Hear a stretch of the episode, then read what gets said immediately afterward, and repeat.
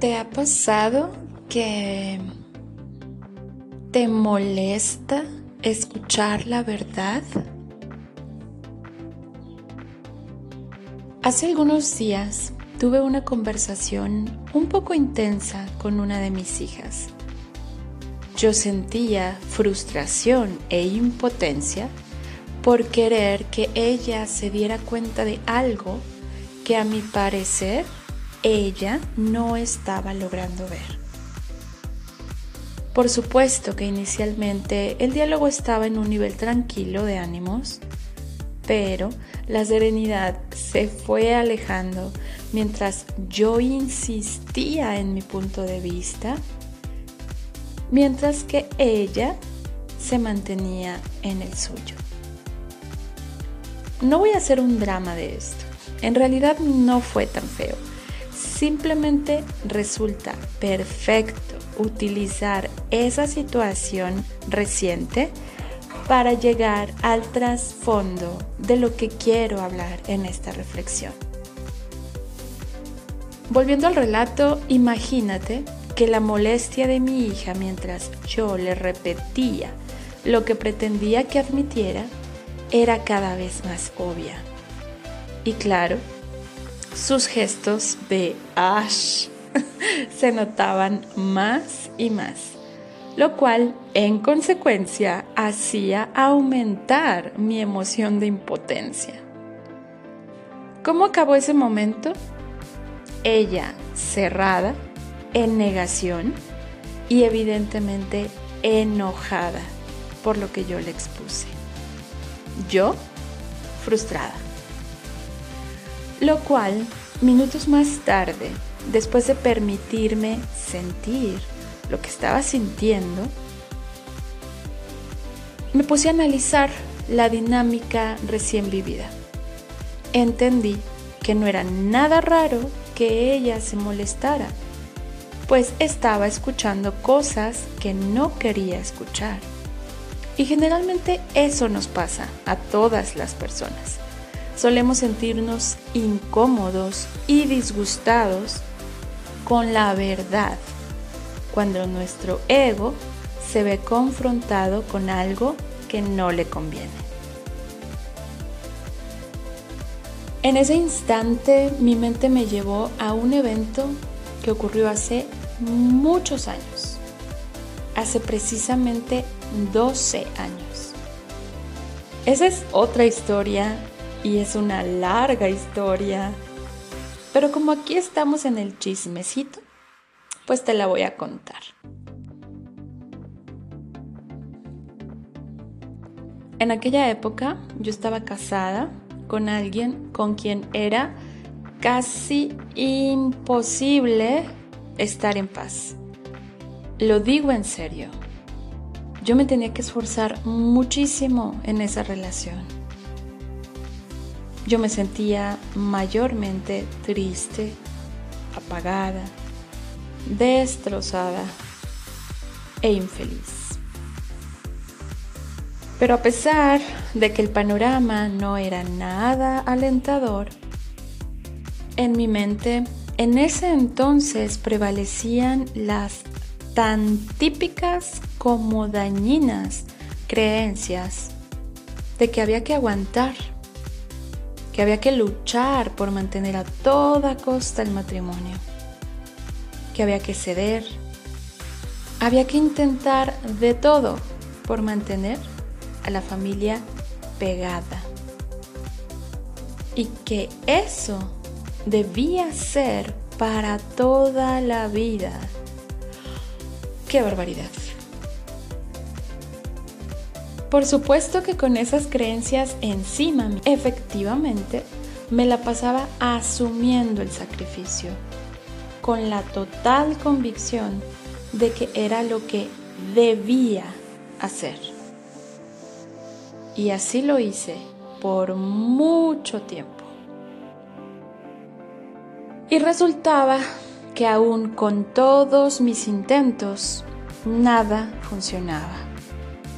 Entonces llegué a pensar que lo único que necesitaba para poder estar bien era que mi esposo de aquel entonces cambiara. Porque en mi ilusa mente, eso sería la solución a todos nuestros problemas. Por mi parte, intenté salvar nuestro matrimonio de muchísimas formas que no tiene caso mencionar, excepto una, pues fue la única forma en la que logré despertar. De una manera muy curiosa, después de haber intentado muchas, muchas cosas, como ya te comenté, terminé yendo a un retiro llamado La Experiencia. Puedo mencionar únicamente que este consistía en realizar el cuarto y quinto paso de la literatura de Alcohólicos Anónimos. Algo que no tenía nada, nada que ver conmigo. Pero había escuchado de muchísima gente que lo había tomado y que no era exclusivamente para ayudar a alcohólicos. Y según los comentarios que yo recibí, me pareció prometedor. Sería un trabajo de tres días y yo iba con toda la intención de seguir buscando la solución a mi vida tortuosa, pero claro, manteniendo el matrimonio, conservando la familia. Eso era indiscutible. Resulta que lo que encontré ahí fue muy diferente a lo que yo esperaba. Yo imaginaba que iba a confirmar que definitivamente el que estaba mal era él y que por su culpa yo no podía ser feliz. Mi sorpresa fue que esa experiencia me llevó tan profundo dentro de mí que descubrí muchas cosas que había que trabajar y sanar en mí misma. Quiero decir que guardo esa vivencia en mi corazón con absoluta gratitud. Toda mi vida lo diré. Bendita experiencia. Y bueno, tan entregada como yo siempre soy ante lo que me comprometo, a partir de entonces me dediqué a hacer mi trabajo, a atender lo que me correspondía a mí para ser una mejor persona, para dar lo mejor y para amar de una mejor manera. Así lo decidí. Y puedo asegurar que el cambio en mí fue súper notorio. Mi actitud y mi energía estaban súper diferentes y eso efectivamente lo reflejé en todos lados. Incluso, y eso es mucho decir, comenzó a mejorar también mucho mi relación de pareja. Eureka, Parecía que lo había encontrado. Al fin lo había logrado. Así pasó un año. Y entonces recibí una cordial invitación para subir al siguiente escalón en mi mejora personal. Pues, según lo establecido por el programa de AA, era momento de avanzar al sexto y séptimo paso lo cual a mí me emocionó muchísimo.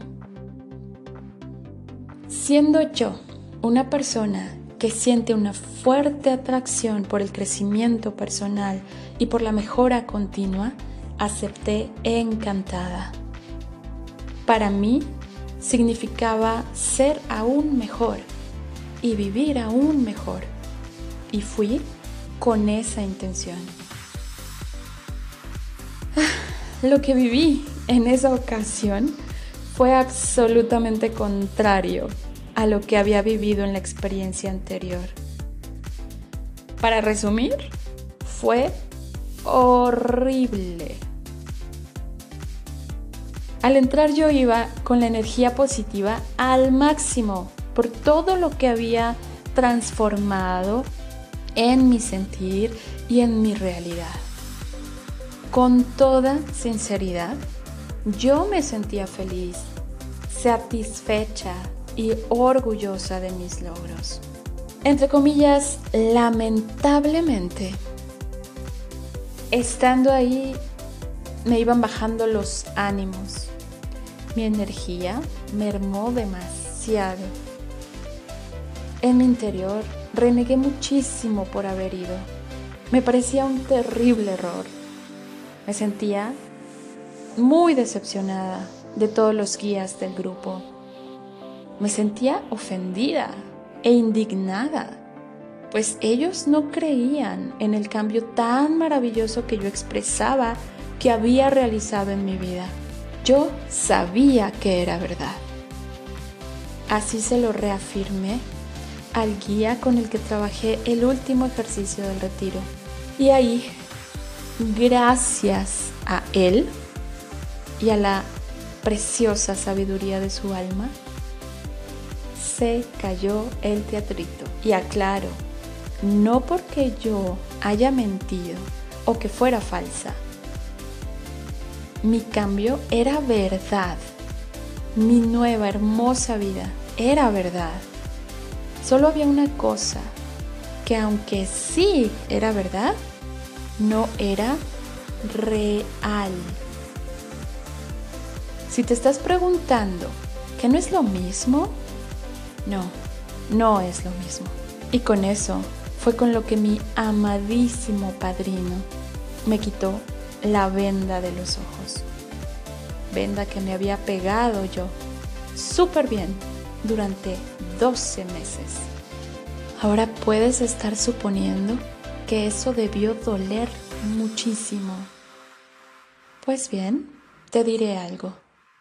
Y justamente para compartirte esto, es que te conté todo lo anterior. Y es que no, no me dolió. Lo que sí sucedió es que dentro de mí se encendió un enorme coraje. No puedo ni darte una idea de lo enojada que me sentía. Si sigues aquí y no te has dormido, escucha esto con atención, pues esta es la razón de ser de este megarrollo. ¿Has escuchado que la verdad te hace libre? Nos lo han dicho muchas veces y así es. Pero lo que no nos dijeron es que la verdad te hará libre, pero primero te hará enojar. Eso es lo que me ocurrió. Mi padrino me ayudó a ver, pero sobre todo a comprender que sí, efectivamente, yo hice todo por conseguir mi objetivo y que sí, era lógico que funcionara. Pero entonces se reveló la clave. Y era precisamente que yo hice todo. Esto es igual a él, mi entonces esposo, en realidad no había hecho nada, ni por la relación, ni por la familia. Vaya shock para mí. Desgraciadamente, entre comillas, en ese momento pude identificar que la que se esforzaba a diario, que la que ponía todo de su parte, la que daba de más, la que trataba siempre de suavizar las cosas, la que buscaba el modo de complacerlo y él estuviera contento, la que hacía circo, maroma y teatro por generar un ambiente llevadero, la que evitaba los conflictos, la que se volvía malabarista si era necesario para sostener a la familia era únicamente yo. Él simplemente había tomado todo lo que yo le brindaba y claro, claro que le agradaba mucho. Claro que a él le resultó súper cómoda mi nueva actitud. Claro que funcionaban las estrategias que yo implementé. Claro que a él le hice todo más fácil. Su única gracia consistió en responder favorablemente a esa mujer que asumió el papel de superpoderosa, de bondadosa, la que se creía capaz de sostener sola una gran mesa a la que le faltaban las dos patas que le correspondían a él. En fin, lo que se suponía que sería digno de celebrar, un ascenso en el programa de los 12 pasos, terminó siendo un completo desastre. Salí de ahí hecha ruinas, pero sobre todo llevaba adentro de mí un indescriptible coraje. Regresé a casa literalmente enfurecida. Y no entendía eso que estaba sintiendo, simplemente no lo podía evitar. Estando nuevamente en mi convivencia con él, la rabia que ardía en mi interior se desbordaba. Era incontenible, no la podía controlar, de verdad ni yo misma me soportaba. Lógicamente, mi interés por cuidar nuestra relación desapareció por completo. No tenía ni tantitas ganas de echarle ganas, valga la redundancia. Dejé de hacer todo lo que antes había hecho por mantenernos juntos. Dejé yo de dar, dar, dar y dar. Y ahí fue cuando se destapó lo que él en realidad aportaba. Ahí volvimos a la realidad. Asimilar que todo dependía únicamente de mí y comprobar que si le devolvía la responsabilidad que le tocaba a él, que si le entregaba sus dos patas de la mesa, entonces todo se caía. Ese fue el final. Con todo lo que implicó para mí dejarlo, por las creencias que antes te confesé que tenía, finalmente lo hice. Y sí, fue lo mejor que pude hacer por mí y por mis hijas. Y todo eso pudo ser gracias a un pequeño momento en que la verdad se reveló. Y fue gracias al enojo que eso me despertó. Sí, me liberé. Pero primero me enojé porque muchas veces escuchar o conocer la verdad no es agradable. Eso incomoda, eso molesta. Pero recuerda, el único que se siente ofendido con eso es el ego, que quiere tener siempre la razón. Pero si quieres ser realmente libre, tendrás que enfrentarte al disgusto que trae consigo la verdad. Después, aceptarla y actuar de acuerdo a ella. De lo contrario, seguirías eligiendo la comodidad de la mentira. ¿Qué eliges tú? Me despido por ahora. Te hablo con amor y Barrarán.